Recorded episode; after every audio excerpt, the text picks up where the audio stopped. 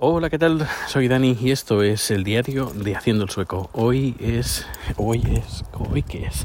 Hoy es. em, 27, lunes 27 de septiembre de 2021. Y, y bueno, han pasado 10 días que hemos estado en, en Barcelona y os voy a contar en este capítulo pues qué ha pasado y qué nos hemos encontrado. Un poco también el contraste, porque luego os contaré. Pero bueno, espero no olvidarme de nada y si no, pues si se me olvido, pues en el siguiente capítulo pues lo iré comentando. Em, hace la voz esta desde que me acabo más o menos de despertar. Bueno, más o menos no, me acabo de despertar. Estoy llevando a Rico a pasear pues, por la mañana, por la mañana, más bien mediodía. Y es que eh, por fin hemos dormido como bien tranquilos. Bueno, tranquilos, también hemos dormido tranquilos en, en España, pero hemos dormido en nuestra cama, he- hemos dormido con Rico. Ayer, eh, antes de, irnos a dormir, a dormir, vimos una película, eh, nos fuimos a dormir tarde con la tontería, que sí que era ayer domingo, hoy lunes, porque hoy me he pedido un, día libre, porque eso eh, yo os lo recomiendo. Yo antes nor- normalmente cuando hacía un viaje, pues si volvía el domingo, pues el lunes a trabajar, por ejemplo, al día siguiente trabajar, pero lo mejor es cogerte un día extra de más, es decir, eh, si vuelves a trabajar el lunes, volver el sábado. Si vuelves el domingo, volver a trabajar el martes. Tener un día en medio de impasse entre el día que vuelves de vacaciones, eh, que llegas a tu casa y, tener un día pues, de, pues para poner las cosas de la maleta en su sitio, eh, poner las maletas en- también en su sitio eh, y relajarte un día entero para pues hacer tus cosas y dejar la casa pues eh, bien. Porque bueno si llegas a veces eh, me ha tocado algún viaje de llegar por la noche.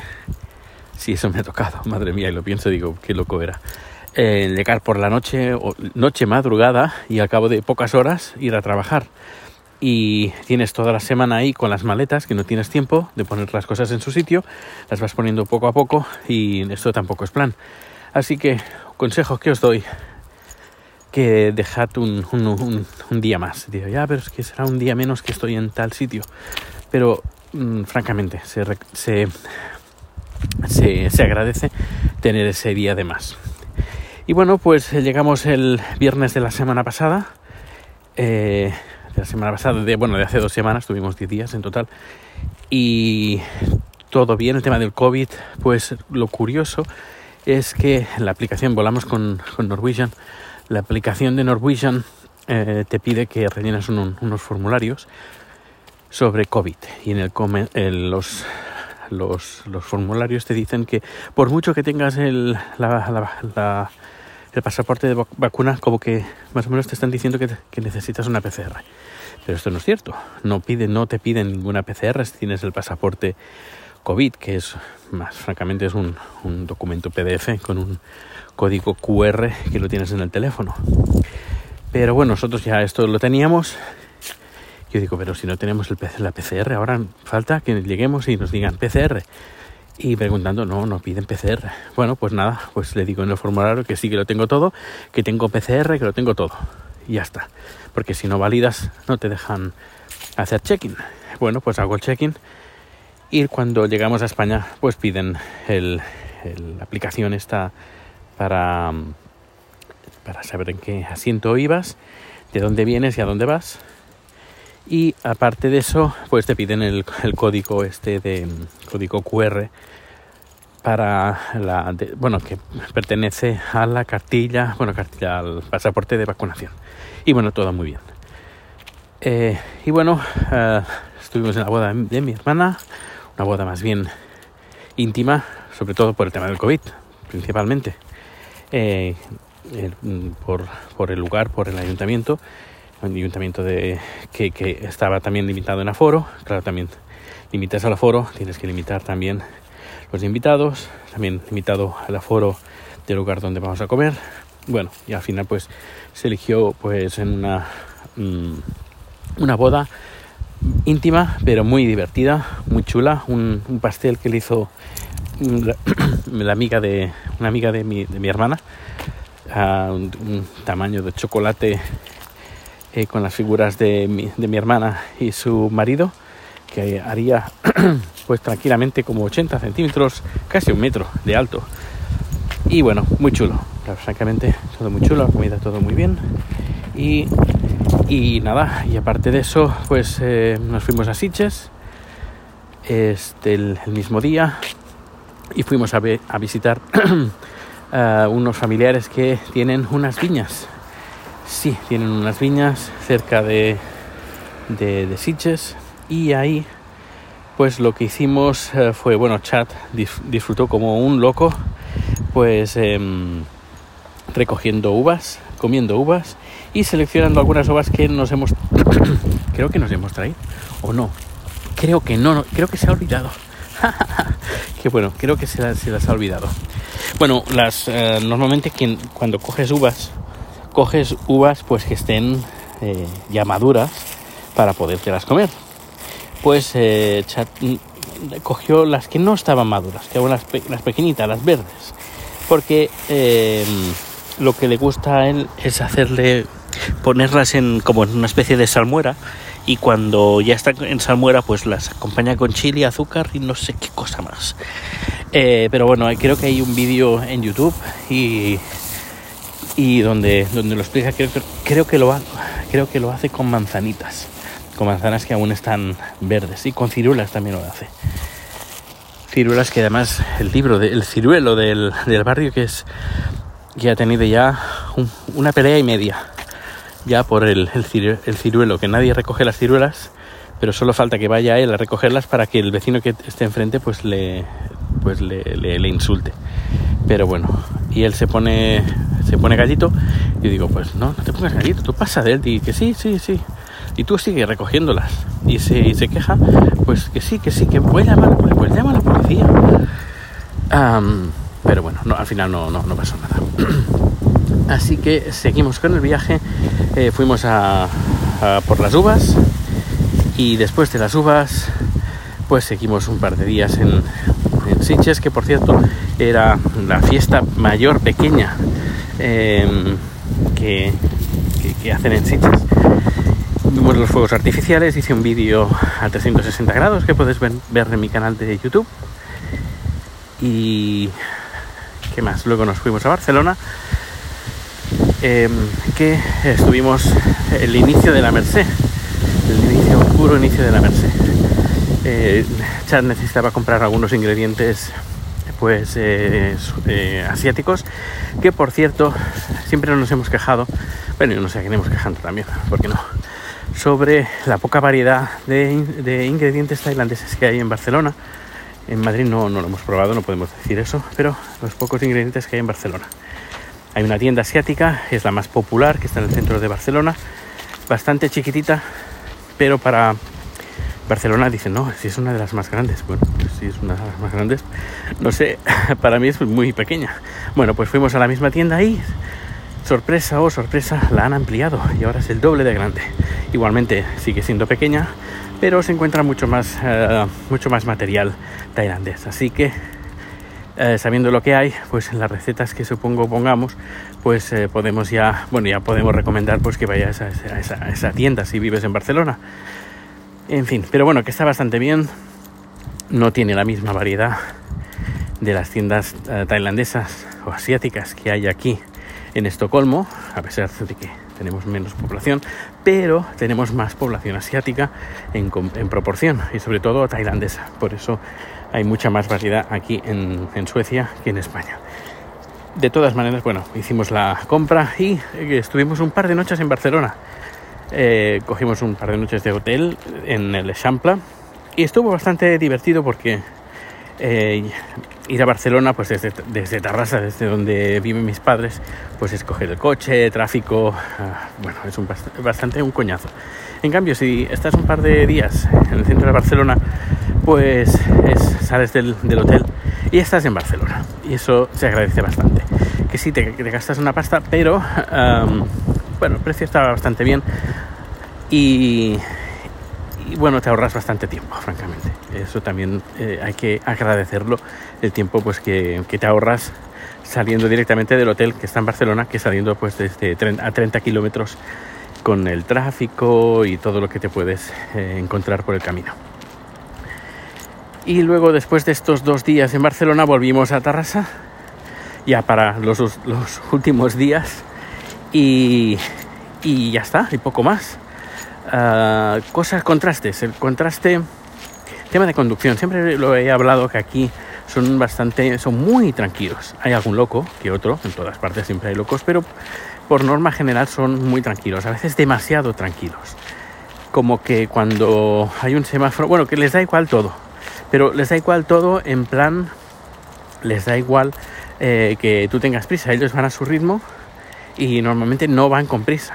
Eso, que eso está bien en cierta parte, porque eh, normalmente la gente sale con más tiempo de antelación, la gente no tiene que correr, no tiene que, algunos tendrán prisa, pero por norma general la, gente va a su ritmo y si un semáforo pues eh, pueden pasar 10 coches, pero van a pasar 3 porque entre coche y coche pues como que se lo piensan, pues bueno, no pasa nada, la gente no pita, la gente es mucho más tranquila.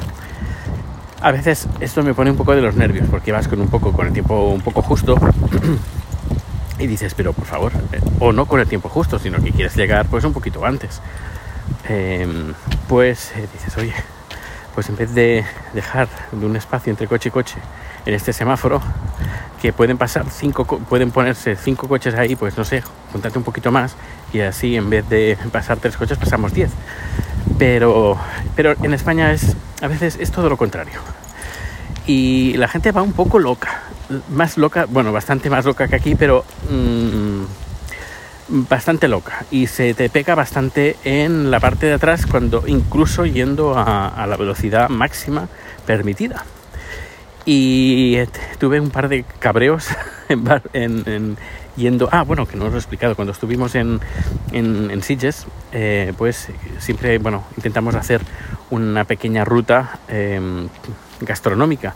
En el mayo nos fuimos a, nos fuimos lejos, la verdad.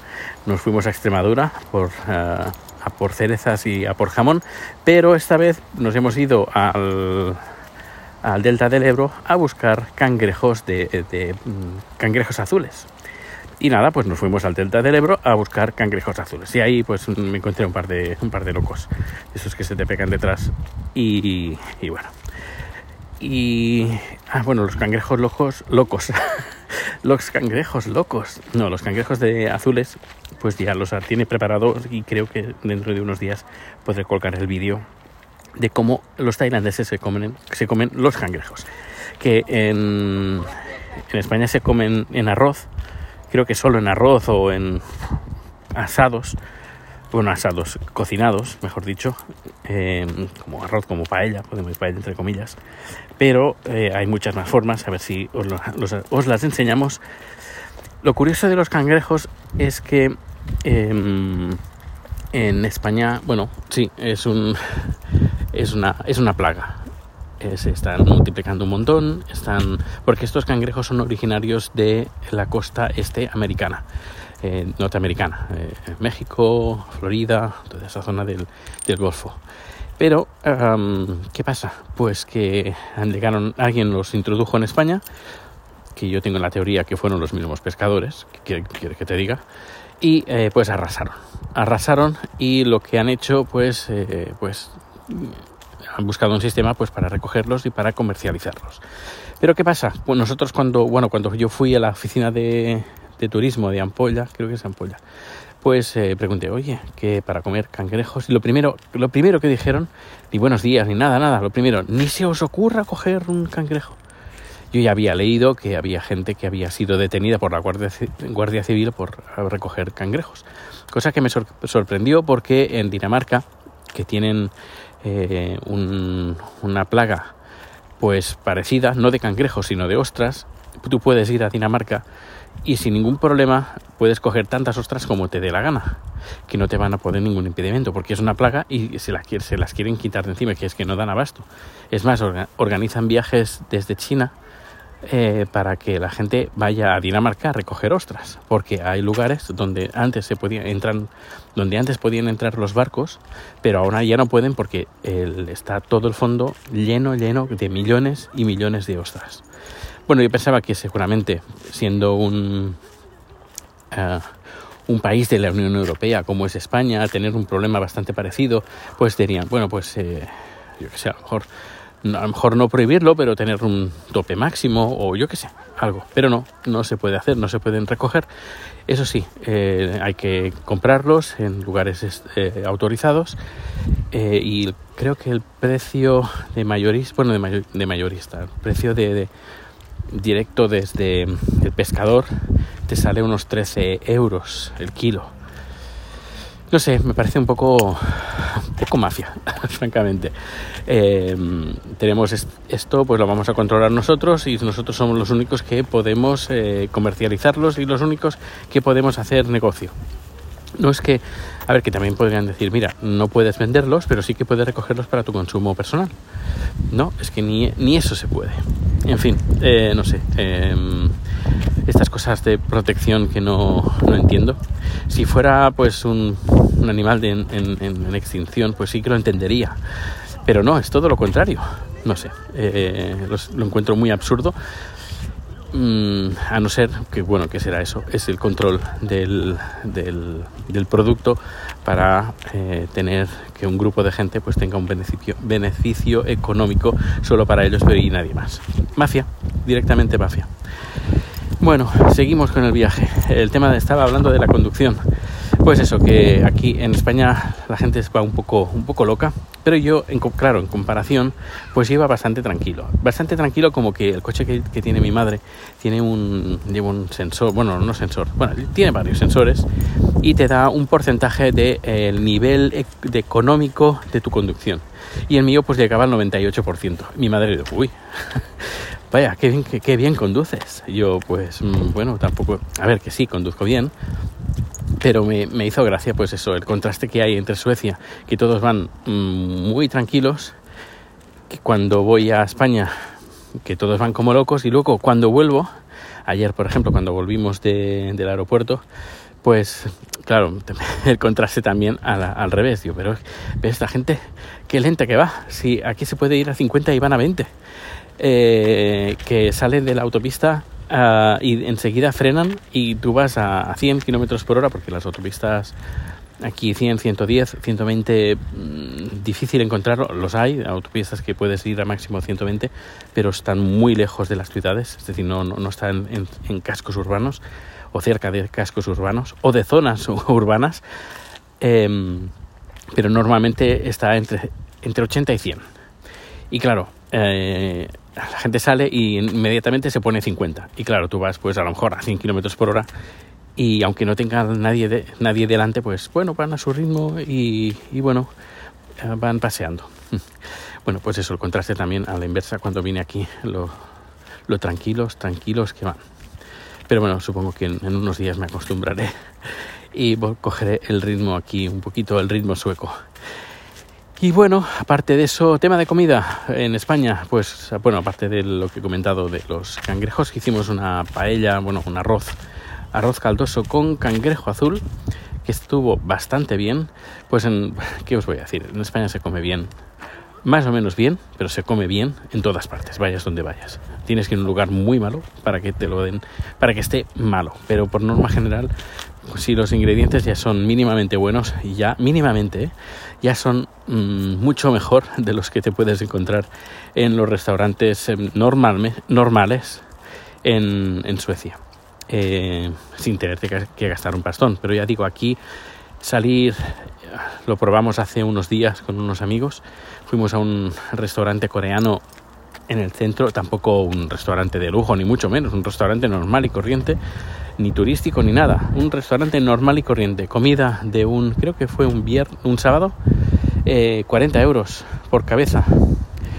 Y es lo mínimo, lo que la gente me ha comentado, que aquí la gente, mucha gente va al restaurante, es lo mínimo que se gasta uno eh, cuando va a un restaurante, 40 euros. 40 mínimo, pero mínimo, ¿eh?